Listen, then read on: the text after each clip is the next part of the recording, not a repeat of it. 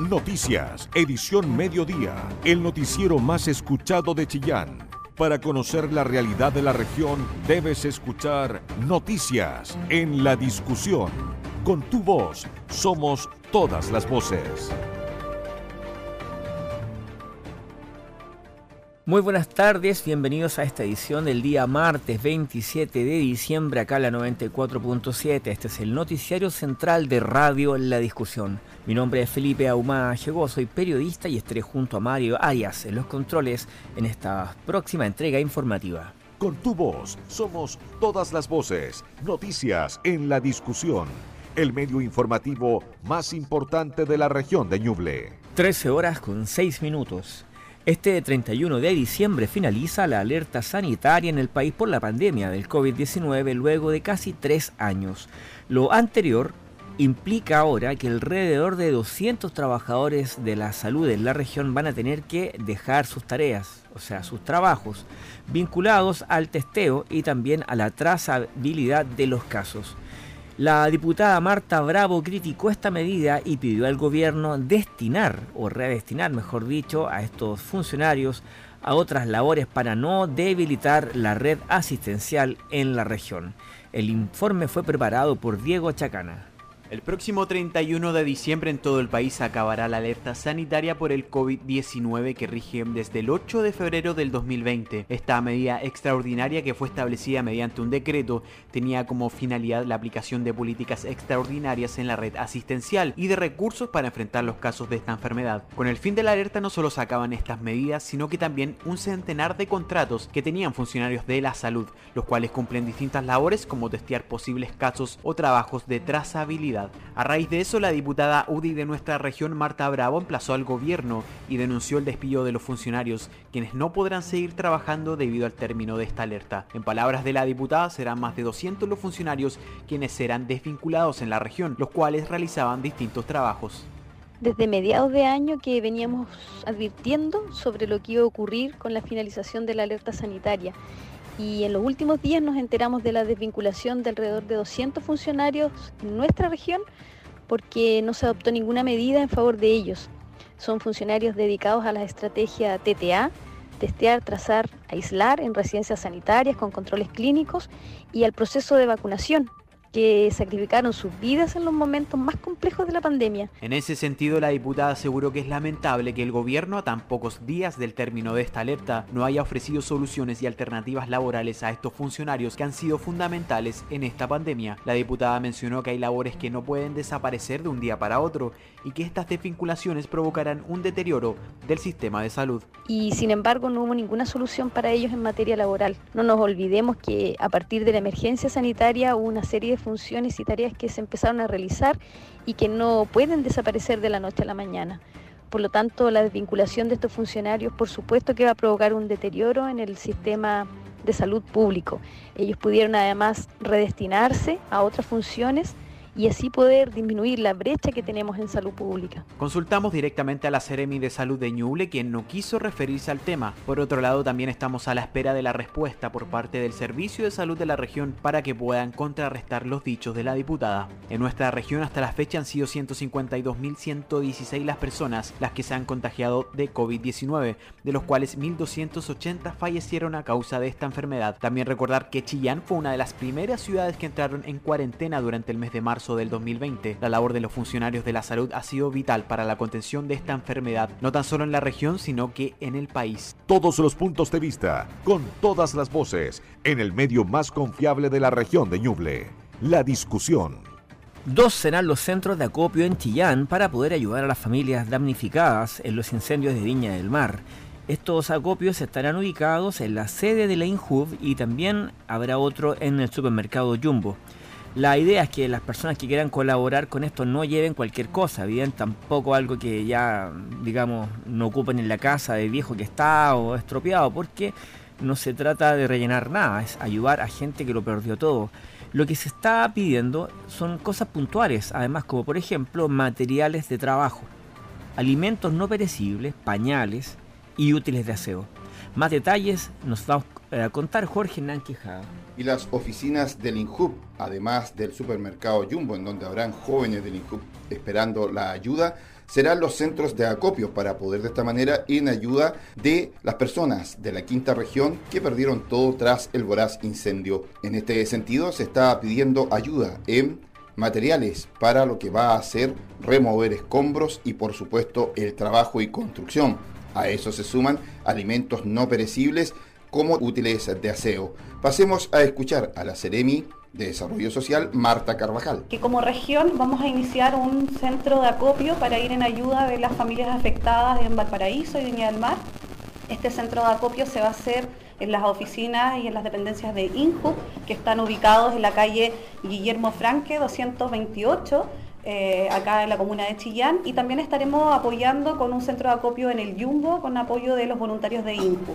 Entonces invitamos a la comunidad de Ñuble a poder aportar con el fin de que la próxima semana podamos ir en apoyo de las familias de eh, la quinta región. Contarles que vamos a estar recibiendo esta ayuda en las oficinas de INJUP a partir de las 9 hasta las 13, del día, 13 horas del día y durante la tarde de las 15 a 17 horas.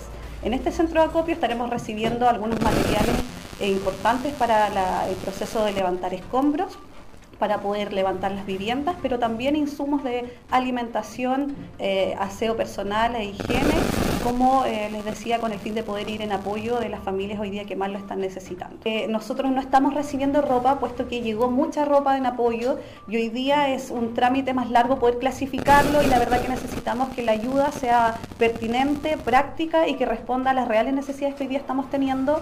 Recordar también y importante es poder traer y aportar con pañales, tanto para lactantes como para adultos, eh, puesto que la cantidad de familias que ha sido afectada es significativa y si bien nuestro gobierno ya está entregando ayuda y ayer anunció el el bono en apoyo de un millón y medio para las familias afectadas que tienen FIDE, siempre este aporte que podemos dar como comunidad, donde se despierta la solidaridad, es significativo, significativo porque es mucho más rápido y mucho más práctico. Por su parte, el delegado presidencial. Hemos recibido múltiples llamados para, para, para ver cuáles son los canales en los cuales pueden colaborar las personas que tienen este, este sentido tan, tan instalado de solidaridad. Nosotros no podemos permanecer inmóviles eh, ante una situación de desgracia como la que se vivió en, en, Viña del Mar.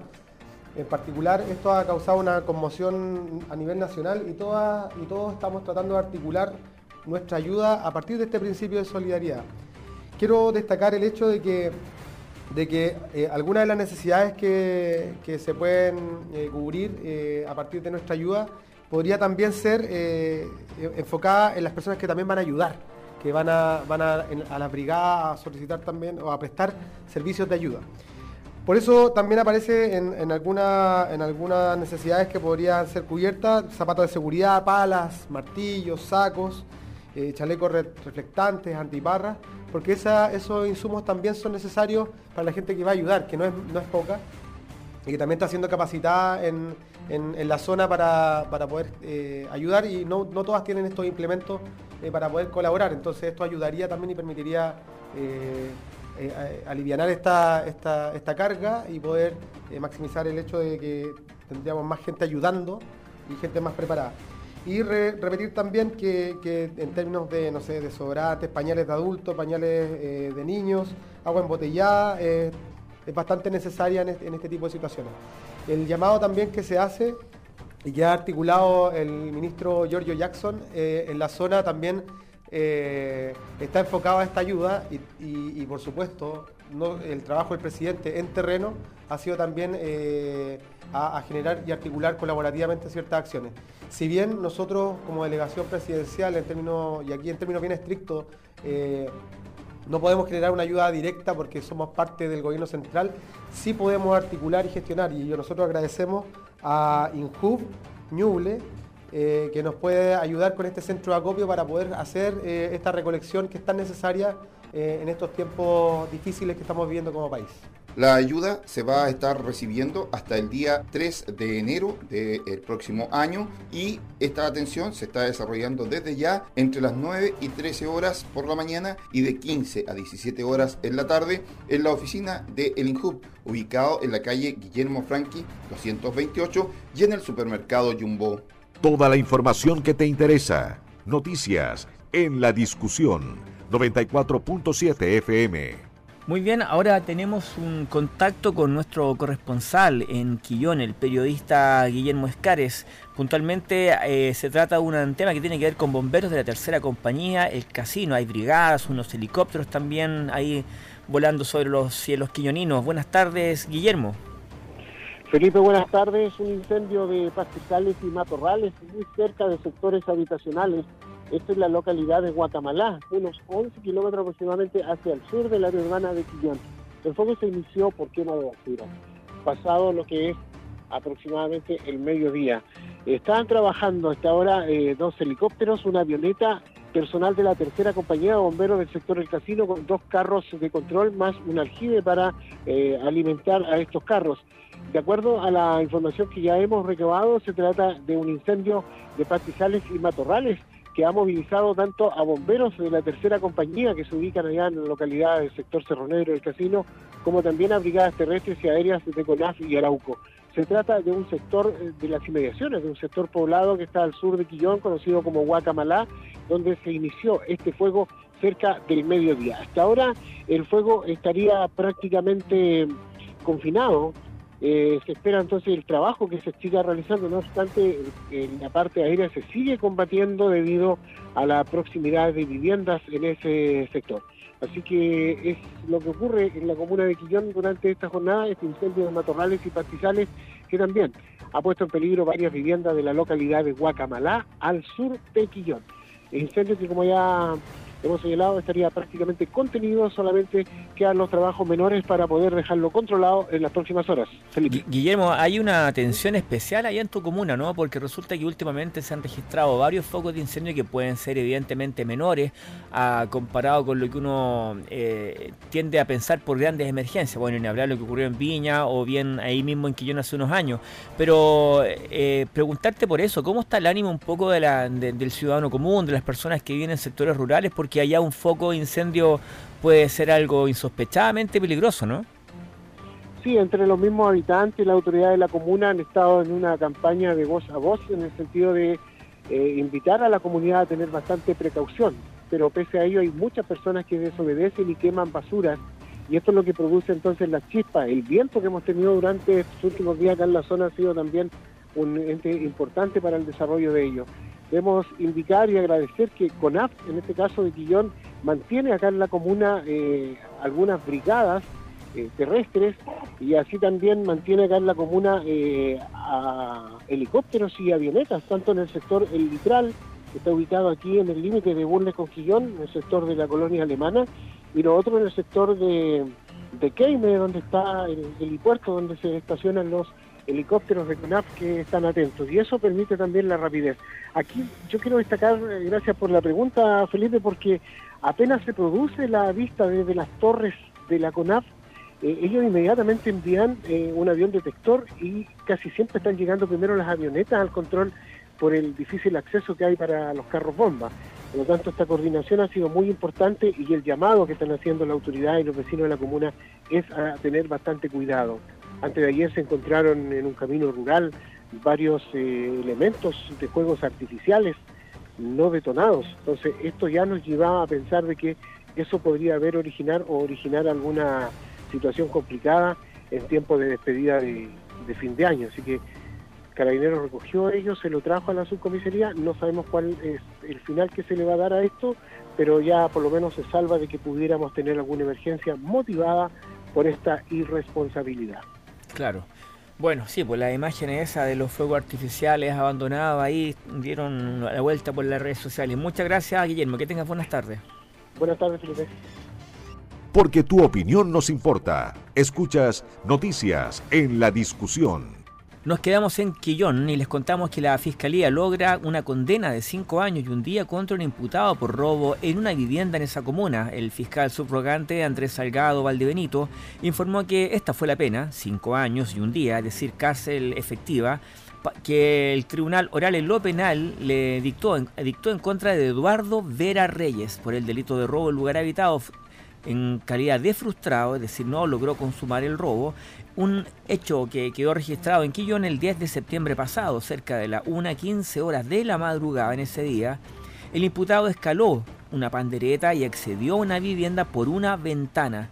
con el fin de sustraer especies, pero fue sorprendido por la dueña de casa y terminó escapando, considerando que el, imputado en ese entonces, Eduardo Vera Reyes, ya contaba con antecedentes penales por el mismo tipo de delito, finalmente se decretó el cumplimiento de una pena efectiva el imputado ya tenía una condena también por el mismo delito y estaba con eh, ciertos beneficios, pero al ser entonces detenido por otro delito pierde los beneficios y ahora va a tener que entrar a cumplir cinco años y un día de cárcel. Esto es la comuna de Quillón. Información veraz, con periodistas de verdad, noticias en la discusión. 13 horas con 21 minutos, cambiamos de frente, nos vamos a la política. La Comisión de Constitución del Senado aprobó por unanimidad en general la reforma que habilita el proceso constituyente. Como siempre, este tipo de notas la escuchamos en el desarrollo del informe de la periodista del diario La Discusión, Isabel Charlin. Plazos, fechas del cronograma y efectos de la paridad de salida fueron algunos de los temas que abordó ayer la Comisión de Constitución del Senado al iniciar la discusión de la reforma habilitante del nuevo proceso constituyente. La instancia, que aprobó en general la iniciativa por unanimidad, seguirá debatiendo hoy y espera votar las indicaciones que se presentarán en tiempo récord en la sesión de mañana miércoles para permitir de esta forma que el proyecto se vea en sala la próxima semana, ya que la iniciativa tiene suma urgencia. Respecto del cronograma, se discutió un posible aplazamiento de las elecciones de consejeros que se habían fijado para el 14 de mayo por el Día de la Madre. Partidaria de esto se mostró la ministra de Express, Analía Uriarte. Que el tema de la, de la fecha del 14 de mayo es bien importante calculando en relación a cuál sería la fecha en que hay que presentar las candidaturas al Consejo Constitucional. Porque si se continuara con la idea del 14 de mayo, para que tengamos una, una fecha exacta, las candidaturas tendrían que presentarse como último día el 13 de febrero. Entonces, en realidad, estamos hablando de fechas que son bien incómodas, no solo por el Día de la Madre, que ya es un hecho, porque además ahora tenemos voto obligatorio, por lo tanto, esto sería un escándalo nacional. De modificarse esta fecha, de acuerdo a lo expuesto durante la sesión por el presidente del CERVEL, Andrés Tagle, la inscripción de las candidaturas, en vez de ser el 13 de febrero, podrían verificarse a fines de dicho mes y el plebiscito de salida, en tanto, pudiera fijarse para enero de 2024. No obstante, una fecha tentativa sería el 17 de diciembre de 2023. En el proyecto viene que nosotros tenemos que trabajar todo lo previo al plebiscito como si fuera el 23 de noviembre. Y claro, puede ser exagerado si va a caer en enero o si cae en diciembre. Y respecto a diciembre, hay un solo domingo que es el tercero. Si eh, eso fue archi estudiado y las segundas vueltas presidenciales son siempre el tercero. Porque si tú si lo, si lo adelantas, te juntas con el 8 de diciembre pudiendo hacer un fin de semana largo, por así decir. Y si lo rechazas, te juntas con la Navidad y el Año Nuevo y ahí ya es mortal. A nivel local, el senador por Ñuble, Gustavo Sangüesa, está optimista respecto de que las distintas fuerzas políticas que suscribieron el acuerdo por Chile estarán a la altura. Estoy bastante optimista y confiado en que los parlamentarios de todas las fuerzas políticas que suscribieron el acuerdo por Chile estarán a la altura del compromiso asumido. Lo que ha quedado en evidencia en las últimas semanas es que las visiones más polarizadas de nuestra sociedad, esto es quienes están por refundar Chile por un lado y quienes no quieren cambiar nada por el otro, eh, están al margen del acuerdo mayoritario. Y precisamente este nuevo clima de armonía y construcción en el que nos ha permitido y creo que nos va a permitir alcanzar los cuatro séptimos necesarios para aprobar esta reforma constitucional y habilitar un nuevo proceso que será diametralmente distinto al que fracasó el 4 de septiembre.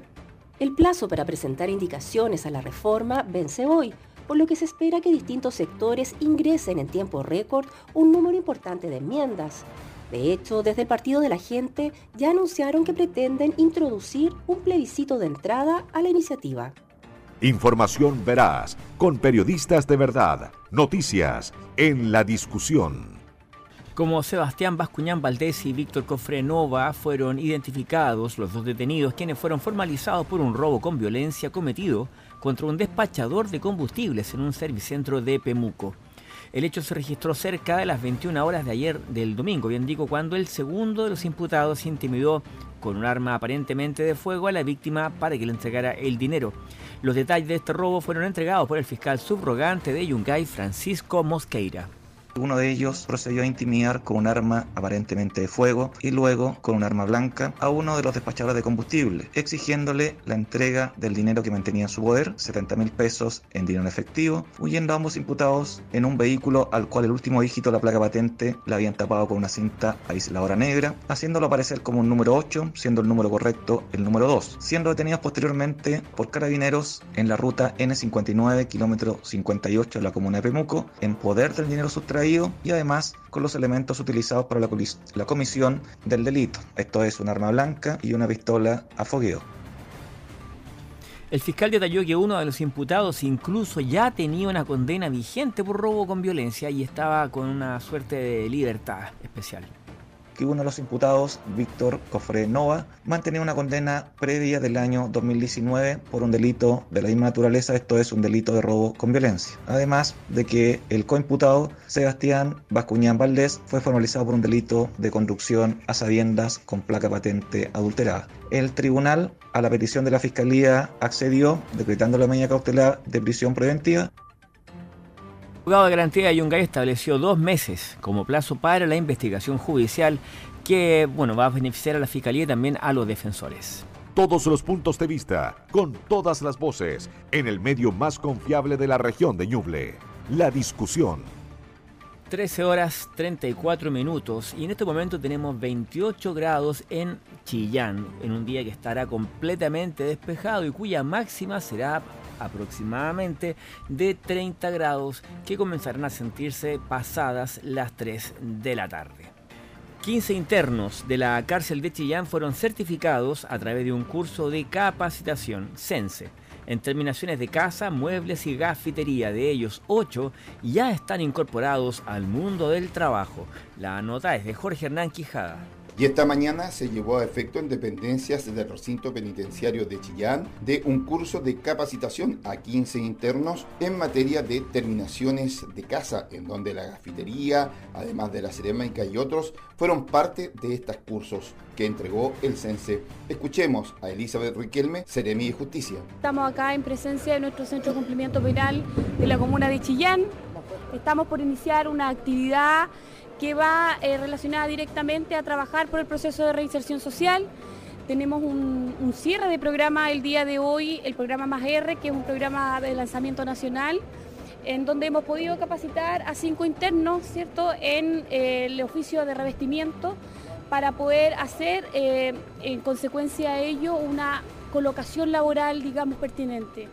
Hemos trabajado en un proceso importante que viene a reafirmar las líneas de nuestro gobierno respecto al proceso de reinserción social y a la rehabilitación también de nuestras personas en cumplimiento de alguna condena. Por tanto, con esto sellamos un proceso importante en donde ellos han podido tener la oportunidad de adquirir la capacitación, las herramientas necesarias para poder desempeñarse y desenvolverse y sobre todo reinsertarse en nuestra sociedad estamos cumpliendo una etapa y culminando una etapa que nos ha llevado trabajo y esfuerzo también en un trabajo importante desde el intersector que hemos realizado con nuestra Secretaría Regional Ministerial del Trabajo y Previsión Social, un trabajo que se ha hecho también a través de su servicio CENSE con las empresas y, la, y las OTEC, eh, digamos, contempladas en este proceso. Por tanto, reafirmamos que este proceso de reinserción social requiere de la colaboración de todos los miembros de los distintos sectores, tanto servicios como instituciones. Consideramos que el trabajo mancomunado efectivamente nos va a llevar a poder trabajar lo más importante que es combatir la delincuencia en este sentido y también aportar en la línea de seguridad pública. Natalia Lépez, Seremi del Trabajo. Para nosotros es un honor poder eh, facilitar los procesos de reinserción social a través de la mesa que la Ceremi lidera, por supuesto, y qué mejor herramienta que sea el trabajo. El trabajo como un factor protector para no volver a reincidir y también para poder reinsertar a las personas que en su momento estuvieron privadas de libertad y que lógicamente a través de su labor quieren aportar al crecimiento y al desarrollo de nuestra región.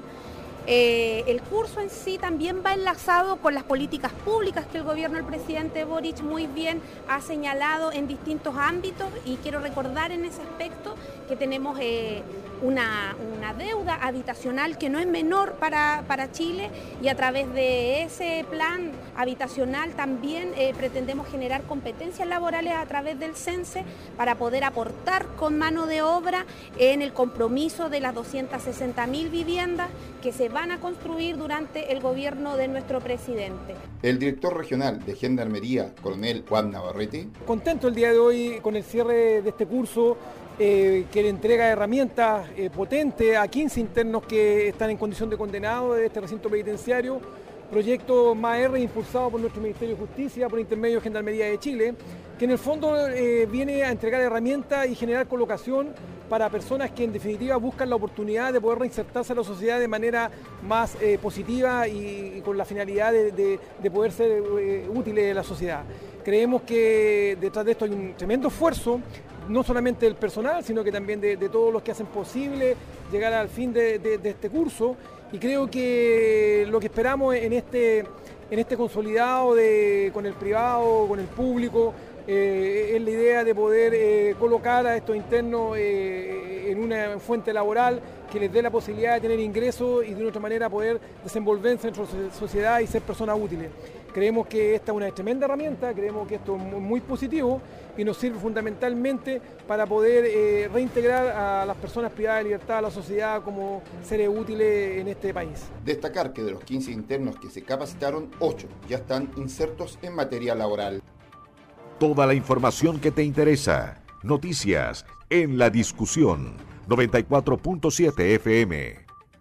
13 horas 40 minutos. Intensifican los controles a los conductores en la entrada sur de Chillán Viejo. Esto con el propósito de tener fiesta de fin de año más segura. Se trata de un reforzamiento preventivo a cargo de la sexta comisaría de carabineros que se extenderán por toda esta semana y entre los operativos dispuestos se cuenta la presencia de perros aportados por el OS7 destinados a detectar conductores que hayan consumido alguna droga o bien transporten estupefacientes. Diego Chacana.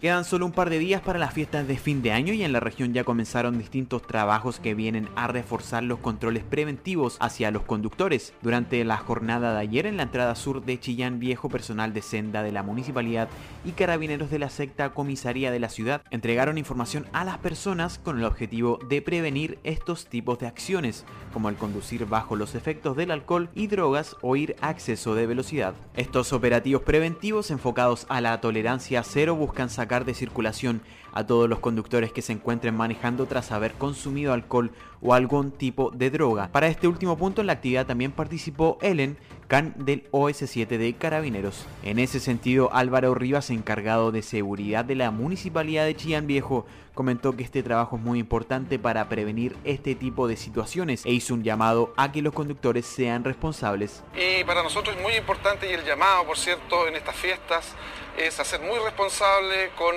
la conducción y no conducir si es que van a beber y menos si van a consumir algún tipo de sustancia ilícita. La invitación es a cuidarnos, a tomar todas las medidas preventivas y a entregar las llaves si es que queremos celebrar. Por otro lado, el teniente Matías Madman, subcomisario de la sexta comisaría de Chillán Viejo, aseguró que los objetivos de estas acciones preventivas es que los conductores respeten en su totalidad la ley de tránsito y no pongan en peligro sus vidas o la vida de los demás.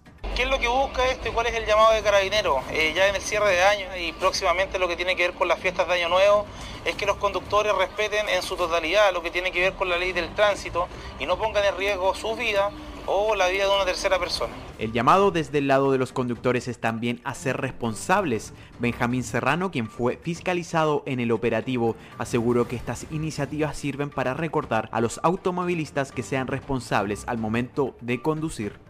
La forma de prevenir accidentes que en esta fecha se suelen aumentar mucho.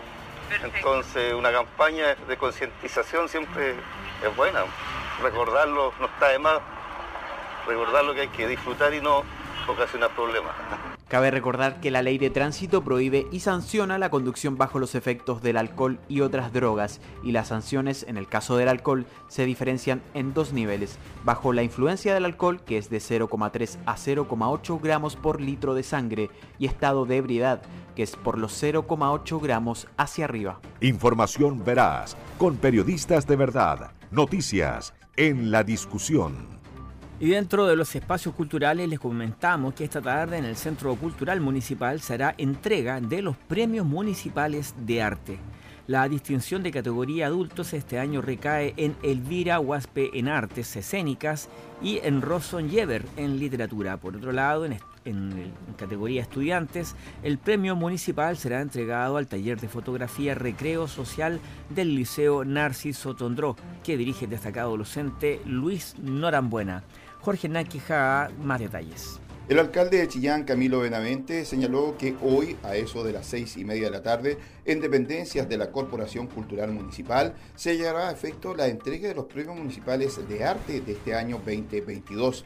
En la categoría estudiante, el premio recayó en un conglomerado del Liceo Narciso Tondró mientras que en categoría adulto se dividió en dos partes. El primero en la parte artística para Elvira Huespe y en la parte cultural para el escritor Ronson Jever Abato. Escuchemos al alcalde Camilo Benavente. Hoy 27, martes 27 de diciembre, tenemos una actividad bien importante eh, que es la entrega de los premios municipales de arte. Nosotros la semana pasada nos, se reunió la comisión después de las postulaciones que hicieron diversos eh, colectivos culturales en donde se promovieron ¿cierto? iniciativas culturales que reconocían que ameritaban un reconocimiento. Ese reconocimiento ¿cierto?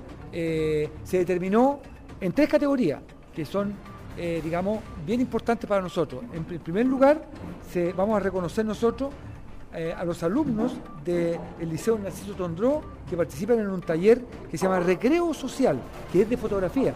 Niños que han trabajado por mucho tiempo con un profesor que tiene mucha experiencia en el ámbito de la fotografía, incluso han hecho exposiciones fuera del país.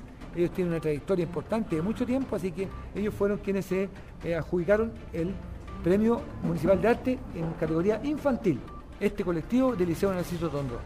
En segundo lugar, disciplina de artes escénicas, ¿cierto? Se adjudicó la señora Elvira Huespe Enríquez, quien conocida por toda la ciudad, por más de 30 años, dedicada a la danza, ¿cierto? Con una trayectoria impecable eh, y con también ella ha tenido eh, alumnas que han participado en diversos escenarios, incluso eh, a nivel nacional. La ciudad Elvira merece este reconocimiento y por toda su trayectoria y además por una calidad de trabajo realmente excepcional. Y en el ámbito de la literatura se adjudica el Premio Municipal de Arte Don Ronson Jever Abato, quien eh, también tiene una producción literaria importante eh, en los últimos años y que además en el contexto cultural de la ciudad ha hecho grandes esfuerzos por estar presente con una amplia producción. Él tiene varios libros a su haber eh, y además con, como también se define por esta comisión que tiene desafíos por delante, es un escritor que está, se ha ido consolidando en el tiempo y que tiene una producción incipiente.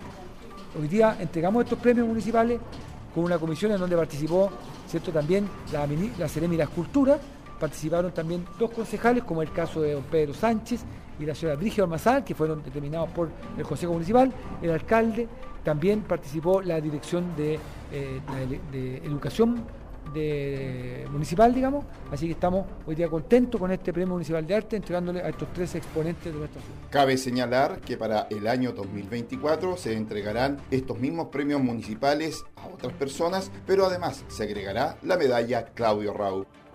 Toda la información que te interesa. Noticias en la discusión. 94.7 FM. 13 horas 41 minutos. La Corte de Apelaciones revirtió la medida de arresto domiciliario que se impuso a un adolescente de 16 años quien mató a una mujer el pasado viernes. Ahora la Corte dispuso su internación provisoria, que es el símil de la prisión preventiva, pero en menores de edad. La nota policial es de Marlene Guerrero.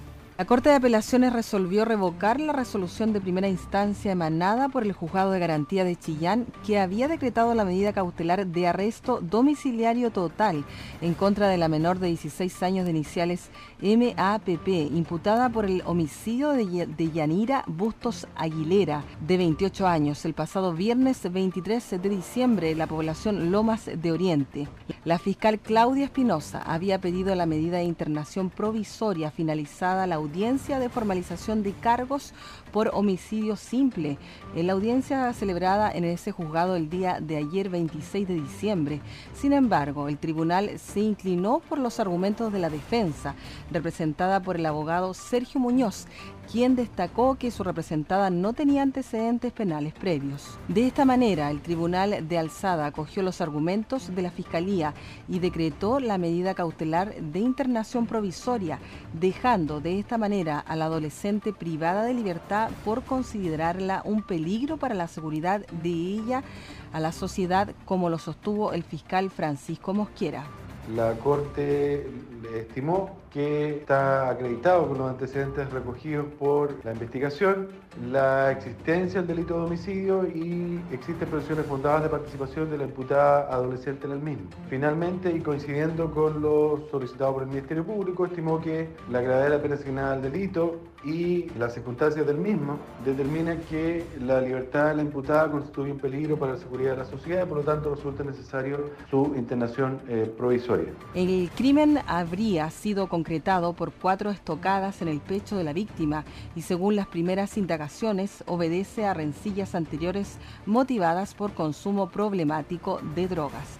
Periodismo regional con noticias de verdad, noticias en la discusión. El gobernador regional Oscar Crisóstomo realizó un balance de su gestión. Destacó aún el aumento de la inversión con los recursos del Fondo de Desarrollo Regional en conectividad vial y en materia social. Parte de este informe lo recogió Jorge Hernán Quijada. Un positivo balance hizo el gobernador regional en base a lo que ha sido el trabajo y gestión en este año por parte del gobierno regional. En este aspecto se ha valorado que hoy la región sea la cuarta región con mejor inversión en llevar sus proyectos y invertir de buena manera los recursos. Temas en cuanto a construcción, grandes obras y por supuesto lo que ha sido la ayuda para también invertir dineros en capacitaciones y por supuesto entregar recursos a organizaciones sociales. Escuchemos al gobernador Oscar Crisóstomo. Que este año podamos avanzar y ya tengamos comprometido, por ejemplo, el centro oncológico para nuestra región de Ñuble. Un anhelo de tanto tiempo que responde a las necesidades que tienen muchas personas que transitan y pasan por una enfermedad tan dolorosa y tan compleja familiarmente como es un cáncer y que hasta el día de hoy se tienen que trasladar a otra región en nuestro país para ser tratadas. Y en base a esa problemática, unitariamente hemos dado una respuesta y el próximo año, el año 2023, ya empieza el diseño para el centro oncológico eh, ambulatorio que va a estar muy bien emplazado por lo demás. Eso se une también y esta infraestructura se va a unir a la construcción que empieza el año 2023 del Centro Teledón, que también era el sueño, anhelo de muchas décadas en nuestra región de Ñuble y que gracias a un trabajo y, a la puesta en marcha de las condiciones que, logramos tener, hoy el Centro Teletón empieza ya su ejecución el año 2023, un proyecto que ya está ingresado al Ministerio de Desarrollo Social, que ya se está revisando y esperamos su pronta ejecución. Junto con eso también en el área de salud había un tema que afectaba a muchas familias, producto de la pandemia, que había aumentado la cantidad de listas de espera que, estaba pendiente en nuestra región. Es por eso que pusimos en marcha el proyecto de Mir Cirugía, que hoy está en pleno funcionamiento. Esperamos el jueves y vamos a hacer un balance el día jueves de cómo ha avanzado y en base al análisis que tenemos queremos mantenerlo para el año 2023 y 2024. Pero cuando hablamos de salud tenemos que pensar no solamente en el problema, sino que también cómo atacamos más preventivamente y cómo estamos hoy enfocados en poder dar respuesta a la necesidad. En materia de mejorar las listas de esperas y polo de salud. El polo de salud que ya empieza su marcha con la carrera de química de farmacia en marzo del 2023 y en marzo del 2024 empieza a funcionar la carrera de medicina. Hoy estamos en los diseños de la infraestructura que va a cobijar a los estudiantes y también los centros de investigación y laboratorios que van a estar ahí em, funcionando, porque recordemos que no es solamente la formación académica, sino que la investigación también que vamos a generar para poder dar respuesta más satisfactoria a los problemas de salud que afectan a nuestras eh, comunidades. Y esto se suma a, a lo que yo mencionaba recientemente, que es el Distrito de Innovación este distrito que, va a albergar a muchas instituciones en un sector urbano muy determinado de la comuna de Chillán y que tiene como eje el poder apalancar eh, un enfoque entre el mundo académico, privado y público, cosa de dar respuesta a la necesidad y también generar innovación en distintas áreas, en el área de la, de de la agroindustria, el área turística y también de servicios y tecnología que creo que es tan importante como polo de desarrollo de la región eh, de Ñuble. Y en ese ámbito es que indudablemente eso nos da ciertas seguridades para poder seguir apostando hacia el futuro y la seguridad también ha sido parte de nuestro trabajo. Por lo tanto, el poder hoy haber anunciado hace un mes aproximadamente la creación del Centro Integral de Emergencia y Seguridad, este centro que va a reunir a distintas instituciones que responden a problemáticas de nuestra ciudadanía, tanto de seguridad pública, en emergencia, que hoy ya está en plena fase de desarrollo a cargo de Juan Carlos Carrasco, que va a liderar este, este proyecto que esperamos ya tenga luz el primer semestre del próximo año físicamente y con eso también ir respondiendo a diversas inquietudes que tiene la familia. Cuando uno se proyecta, uno espera que todas las instituciones respondamos coordinadamente frente a situaciones críticas que tiene nuestra región. Y este Centro Integral de Emergencia y Seguridad precisamente busca ello. Por lo tanto, este ha sido un año de muchos logros para nuestra región de Ñuble, que también se ve aparejado con distintos proyectos de infraestructura, de camino, de agua potable, que ha permitido, a seguir permitiendo mejorar las condiciones de vida. El gobernador Oscar Crisóstomo señaló que habrá un incremento de un 10% para lo que va a ser el presupuesto del gobierno regional en el año 2023. Periodismo regional, con noticias de verdad, noticias en la discusión. Muy bien, y en este momento tomamos contacto con el editor de nuestro programa, el periodista Marcelo Herrera, que nos trae todo el informe nacional e internacional. Buenas tardes, Marcelo. Hola Felipe, ¿cómo te va? Muy buenas tardes. Vamos a dar inicio de inmediato a esta revisión de informaciones nacionales e internacionales aquí en Noticias en Radio, la discusión. Y vamos a comenzar con lo que está pasando con esta dilatada designación, ¿verdad?, del nuevo fiscal nacional. La Corte Suprema definió finalmente que Erika Mayra completará la quina, la nueva quina de postulantes a fiscal nacional en una nueva repetición del proceso, luego que el Senado rechazara Recordarán ustedes a las dos primeras elecciones del presidente Gabriel Boric, José Morales y Marta Herrera. El nombre de Mayra se suma así a los de Juan Agustín Meléndez, Ángel Valencia, Carlos Palma y la fiscal regional de Ñuble, Nayalet Mancilla. De, entre ellos, entre estos cinco candidatos, el presidente Gabriel Boric deberá elegir un nuevo candidato para asumir la jefatura del Ministerio Público dentro de los próximos cinco días y tras ello su propuesta será sometida a votación nuevamente del Senado. Para convertirse en fiscal nacional, dicho postulante debe obtener dos tercios de los votos, que totalizan 33, que son los que no lograron conseguir tanto Morales, que logró 31, ni Marta Herrera con 26. Actualmente Erika Mayra es gerenta de la División de Atención a Víctimas y Testigos del Ministerio Público y de esta manera entonces el máximo tribunal se inclinó por completar una nueva quina eh, que era lo que determinó ayer en una sesión del Pleno del Máximo Tribunal, y no eh, dar pie a un nuevo proceso o a una elección de una quina nueva, sino que completó la quina existente con una nueva integrante. Así que vamos a ver si la tercera será la vencida en este proceso de designación del nuevo fiscal nacional.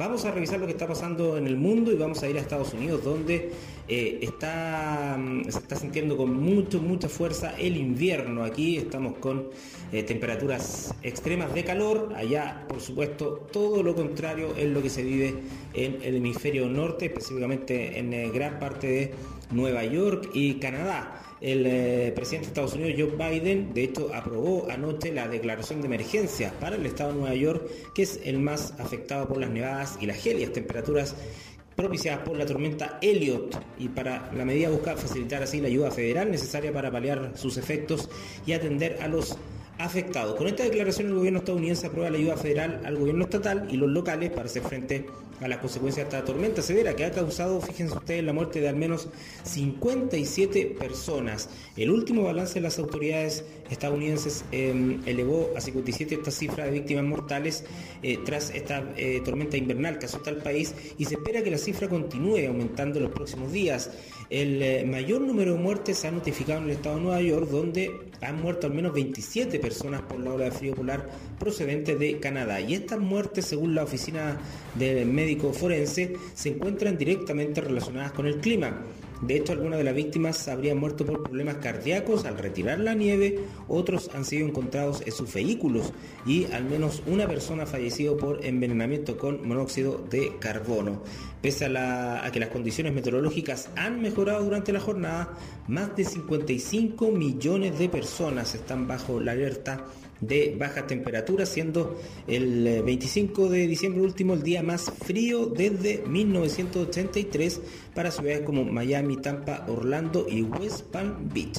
Así que eh, prácticamente todo el territorio norteamericano está siendo afectado por una ola de frío intensa gatillada por la tormenta Elliot, donde solo en, eh, en Estados Unidos ya se registran 57 personas muertas. Bueno, son las informaciones del mundo y de carácter nacional que les queríamos eh, adelantar aquí en Noticias en la Discusión. Sigan, nuestros, siga con nuestro noticiario. Muchas gracias. Muy buenas tardes. Toda la información que te interesa. Noticias en la Discusión. 94.7 FM. Ya son las 14 horas, ponemos fin a nuestro noticiero central de esta edición del 27 de diciembre, día martes. Muchas gracias a quienes nos sintonizaron y la invitación es para que mañana siga con nosotros acá en la 94.7. Muy buenas tardes. Noticias, edición mediodía, el noticiero más escuchado de Chillán, periodismo regional con noticias de verdad, en la discusión, con tu voz, somos todas las voces.